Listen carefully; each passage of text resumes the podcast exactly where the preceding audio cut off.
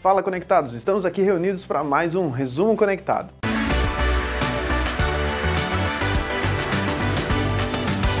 A gente vai começar comentando a notícia que mais bombou no site e para ser bem honesto, bombou bem mais do que a gente esperava, que é um rumor sobre a Mi Band 4, que deve ser a próxima geração da Smart Band da Xiaomi.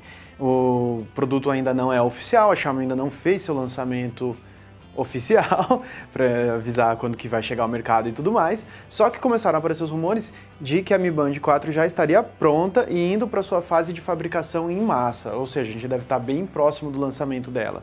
O rumor também indica que ela deve vir com uma tela colorida, que vai ser uma, uma primeira vez nessa quarta geração do produto e também pode impactar um pouco na autonomia dela. Claro, vindo com uma nova geração de processador e certas otimizações no software, esse impacto na autonomia deve ser um pouco mitigado, mas o rumor espera aí que talvez ela perca um ou dois dias de autonomia, o que não é tanto no espaço de mais de 10 dias, de quase duas semanas, mas pode ter um impacto em troca de você ter ali a telinha colorida, um diferencial e tudo mais. Além da tela colorida, essa nova versão da Mi Band deve vir também com Bluetooth 5.0, isso é mais do que esperado, afinal essa é a geração atual do Bluetooth, só que ela dá uma boa evoluída na conectividade da pulseira, o que é algo especialmente interessante se você usa ela pareada com o smartphone. O alcance fica bem melhor, a latência fica bem melhor e fica uma conexão mais confiável no geral. É uma coisa que já se espera, mas que pode dar um impacto visível na usabilidade da pulseira. O negócio agora é ficar de olho, porque se é verdade que ela está na fase de produção em massa, o anúncio deve estar tá chegando logo logo.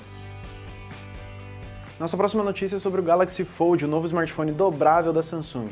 Pessoal que acompanha o Resumo Conectado, que acompanha o Mundo Conectado ou notícias de mobile em geral, deve lembrar que no evento de lançamento do Galaxy S10, a Samsung reservou uma boa parte para falar também do Galaxy Fold, o seu novo smartphone dobrável, que foi um grande destaque naquele lançamento.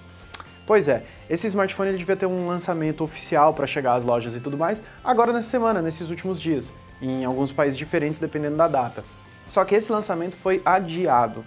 E ao mesmo tempo, as primeiras unidades do Galaxy Fold começaram a ser enviadas para os grandes sites de notícias internacionais começarem a fazer suas análises do produto e eles começaram a reportar que o Galaxy Fold estava quebrando. Ele estava dando vários problemas, seja descascar uma película protetora que ele tinha no meio da tela, problema no, no sistema de dobradiça dele, que é um, extremamente importante, que é o grande diferencial do aparelho. Enfim, ele começou a dar todo tipo de problema de fabricação. A Samsung falou que vai verificar o que está acontecendo, mas a empresa não disse oficialmente que o adiamento do lançamento dele é por causa disso. Isso aconteceu, a Samsung adiou. Aí, se a gente conecta esses dois eventos ou não, vai de cada um. Enquanto o Galaxy Fold está enfrentando problemas em sua resistência, o P30 Pro está indo para o outro lado. Ele mostrou que aguenta umas boas porradas, bem melhor até que seu antecessor. Tem um canal no YouTube chamado Jerry Rig Everything, que é um canal bem conceituado. A gente até usa ele aqui em algumas análises porque o cara basicamente pega smartphones novos e tenta destruir eles. Mas assim, ele tem um certo método no, na técnica dele, na destruição que ele faz. Ele sempre segue um certo padrão, que é para que esse teste de resistência dele possa ser usado em comparações entre os smartphones. Ele usa, por exemplo, uma escala de riscabilidade da tela, usando diferentes instrumentos com diferentes níveis de dureza na ponta, para ver qual que smartphone que risca mais fácil, risca menos fácil. Faz ali o teste de dobra dele, que isso desde aquele iPhone que teve o tal do Também é feito. Inclusive, um dos principais destaques do P30 Pro é que ele não dobrou o P20 Pro dobrava quando ele tentou fazer esse teste de apertar ali o smartphone até dobrar.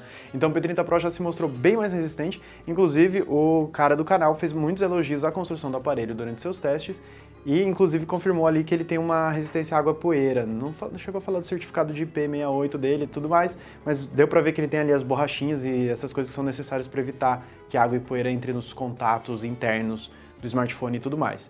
Então é mais interessante, é, interessante também notar que a Huawei não só avançou muito na tecnologia de câmera do, no seu novo aparelho, mas também nele ser mais resistente para fazer seu investimento ser mais seguro.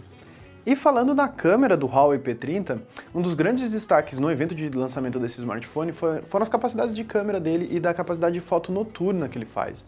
Além disso, o smartphone conta com um modo especial feito exclusiv exclusivamente, é, feito especialmente para você tirar fotos da lua, que tem um nome bem intuitivo, Moon Mode, modo lua.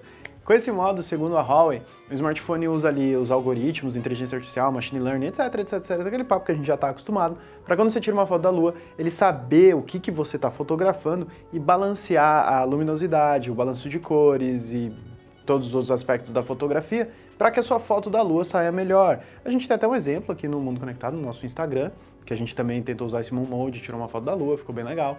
A Huawei tem exemplos de fotos da Lua que saíram até melhores que a nossa, claro, material de divulgação. Mas um fotógrafo da China chamado Wang Yue, ou Yue Wang, eles invertem os nomes, é... ele está acusando esse Moon Mode da Huawei de dar meio que uma trapaceadinha na hora de tirar a foto. Segundo esse fotógrafo, o que esse modo faz, na verdade, não é balancear a imagem que você está realmente fotogra fotografando. Ele, no caso, acessaria um banco de imagens da Lua e usaria pedaços dessas imagens já feitas anteriormente para compor a sua foto final e ela ficar melhor. O que seria, no fundo, assim, ainda seria um bom teste da capacidade de inteligência artificial do P30 Pro, mostraria que ela é bem rápida, mas seria uma coisa mais de software do que das capacidades de câmera dele em si, né? Afinal, não é bem o que você está fotografando ali. A Huawei se pronunciou oficialmente sobre o assunto, falou que nada a ver, que o smartphone realmente só usa ali um balanço de luminosidade, usa técnicas de machine learning. Ele realmente usa imagens que tem na rede para saber como é a Lua, mas o que está sendo não é feita nenhuma substituição de imagem. Isso a Huawei falou oficialmente, bem destacadamente.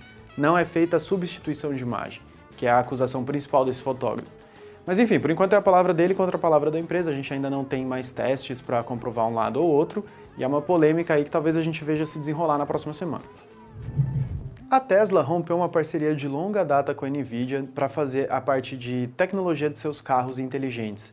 A Nvidia é quem forneceu os processadores para que o carro fizesse a parte de, de entender o que ele está observando, de processar, tá aí o nome processador, processar os dados que os sensores dele capturam do ambiente. A Tesla resolveu fazer o próprio processador, os próprios componentes eletrônicos, os próprios chips. E segundo Elon Musk, claro, o fundador da empresa e falastrão do Twitter, esse novo chip da Tesla já é bem mais rápido que o que eles usavam da Nvidia. Segundo ele, inclusive, é o mais rápido da atualidade em carros autônomos, em carros inteligentes. Que inclusive ele se gabou que é engraçado que a Tesla tentou pela primeira vez fazer esse tipo de componente eletrônico e já saiu na frente de fabricantes tradicionais do mercado. A Tesla chamou esse novo componente dela de Full Self-Driving, também está sendo chamado pela sigla FSD. Não é um nome oficial final mercadológico ainda, é como eles estão chamando no momento. Mas a Nvidia já fez um post no blog dela meio que discordando do que a Tesla falou. É um texto amigável, ele não chega a criticar a Tesla, inclusive elogia pelo avanço da empresa no sentido tecnológico, não se ressente do rompimento da parceria deles, né? Afinal, a Nvidia já sabia que essa parceria seria rompida. Mas o que a Nvidia menciona no post dela que vale a pena a gente saber aqui é que essa comparação que Elon Musk fez, eles não consideram muito justas, muito justa. Porque Elon Musk comparou o FSD com o processador mais antigo da Nvidia e com o processador sozinho, sendo que esse FSD é meio que um sistema integrado de chips. E a NVIDIA falou que era mais justo comparar com a AGX Pegasus dela, que é uma interface de nova geração. Desculpa, interface não, mas é um conjunto de nova geração, uma tecnologia mais nova e que tem bem mais desempenho que o tal do FSD. Enfim, são tecnicalidades que se você quiser se aprofundar mais, inclusive sabendo os valores de performance de cada componente, vocês podem conferir no mundoconectado.com.br. Como sempre, a gente linka o post do resumo conectado na descrição do YouTube e no post do Resumo Conectado no Mundo Conectado, vocês encontram a lista completa das notícias que a gente comentou aqui para poder clicar nelas e se aprofundar mais. E tem atualização do Windows 10 causando problemas de compatibilidade de novo. A gente já comentou de um outro negócio lá que estava sumindo com o arquivo dos usuários. A gente comentou que inclusive a Microsoft vai trazer um update não e tornar o update do Windows 10 opcional para todo mundo, que é uma coisa que podia ter sido feita há tempos.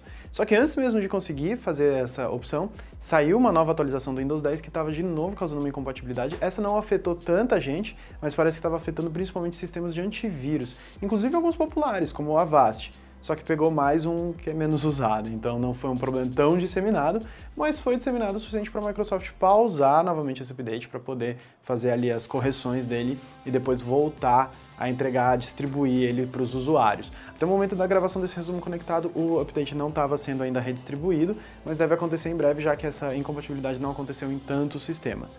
E fica aí a pressa para a Microsoft liberar logo a opção de você fazer o update querendo ou não, você poder escolher para poder evitar esses problemas de incompatibilidade na hora que eles acontecem. No último resumo conectado, a gente comentou sobre o Galaxy A80, que trouxe uma solução de câmeras bem interessante, que além de ter um slider, gira o conjunto de câmeras para elas virarem câmeras frontais. Então você só tem um conjunto de câmeras funcionando para trás e para frente. E a gente queria saber de vocês o que vocês acharam disso. E foi o que a gente perguntou. O que você achou da solução de câmeras do Galaxy A80? E a opção mais votada de longe foi a galera que curtiu, falando ótimo, queria ver mais em mais aparelhos. Foi 50% dos votos. Ou seja, você junta todas as outras opções, não dá a primeira colocada. A segunda opção foi com 24,7% dos votos dizendo prefiro a boa e velha borda com as câmeras. Pessoal saudosista, pessoal que não olha tanto para o futuro, não gosta de novidades de note, essas coisas, acabou ficando em segundo lugar, o que são dois né, antagônicos, o que é muito interessante. As outras opções que deram 11, 9 e 4,5%, coisa bem pequena, foi nessa ordem. Prefiro o Note, prefiro um slider com câmeras frontais e prefiro o Water Drop. O Water Drop só levou 4,5% dos votos. O pessoal realmente não gosta da gotinha na frente com a câmera. Vamos ver o que o pessoal comentou. Natu disse o seguinte: para quem usa o celular em obras e visitas técnicas, simplicidade e um mínimo de resistência são essenciais. Esse tipo de sistema é a primeira coisa que vai pro saco. Como uso a câmera para trabalho, jamais optaria por modelos com mecanismos mais vulneráveis como esse, porém é bem interessante para quem gosta e pode ter. É, isso é bem pensado, mas assim, é muito comum quando quem usa o smartphone, quem precisa usar o celular em, no aspecto profissional e visita lugares perigosos, geralmente tem dois aparelhos, né? Um que é mais para cair no chão, tem até aqueles modelos da Caterpillar, e tem outro aparelho que daí é o mais uso doméstico e tudo mais. H. Singh disse o seguinte: Ótima a solução do A80. Inclusive achei que essa seria a pegada do Asus Zenfone 6, que ainda não foi mostrado, então a gente não sabe. Mas faltou a opção, não dou a mínima para câmeras frontais, melhor sem. Bom, a gente não colocou essa opção porque pode ser que tenha muita gente que não ligue para a câmera frontal e que nem queira pôr, mas nenhuma empresa jamais vai desistir de pôr as câmeras frontais porque selfie vende o smartphone, continua sendo assim.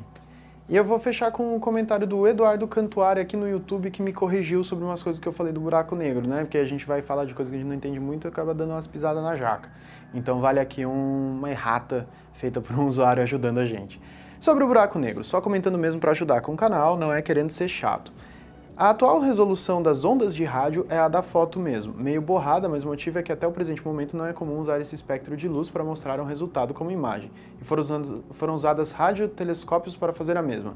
De maneira muito resumida é isso. Sucesso para vocês. Obrigado, Eduardo. Eu não entendi direito sua, sua, explicação, mas vale mencionar aqui que nem tudo que eu falei sobre o buraco negro na semana passada, tava, semana retrasada, estava muito correto e acabei dando umas escorregadas ali no que define um buraco negro e como foi feita essa fotografia. Vamos para a enquete dessa semana. Bom, como a notícia da Mi Band 4 foi uma surpresa pra gente, a enquete foi feita nesse sentido. A pergunta é: você está ansioso pela Mi Band 4? E as opções são: sim, já tenho uma Mi Band e quero atualizar, quero comprar um modelo novo.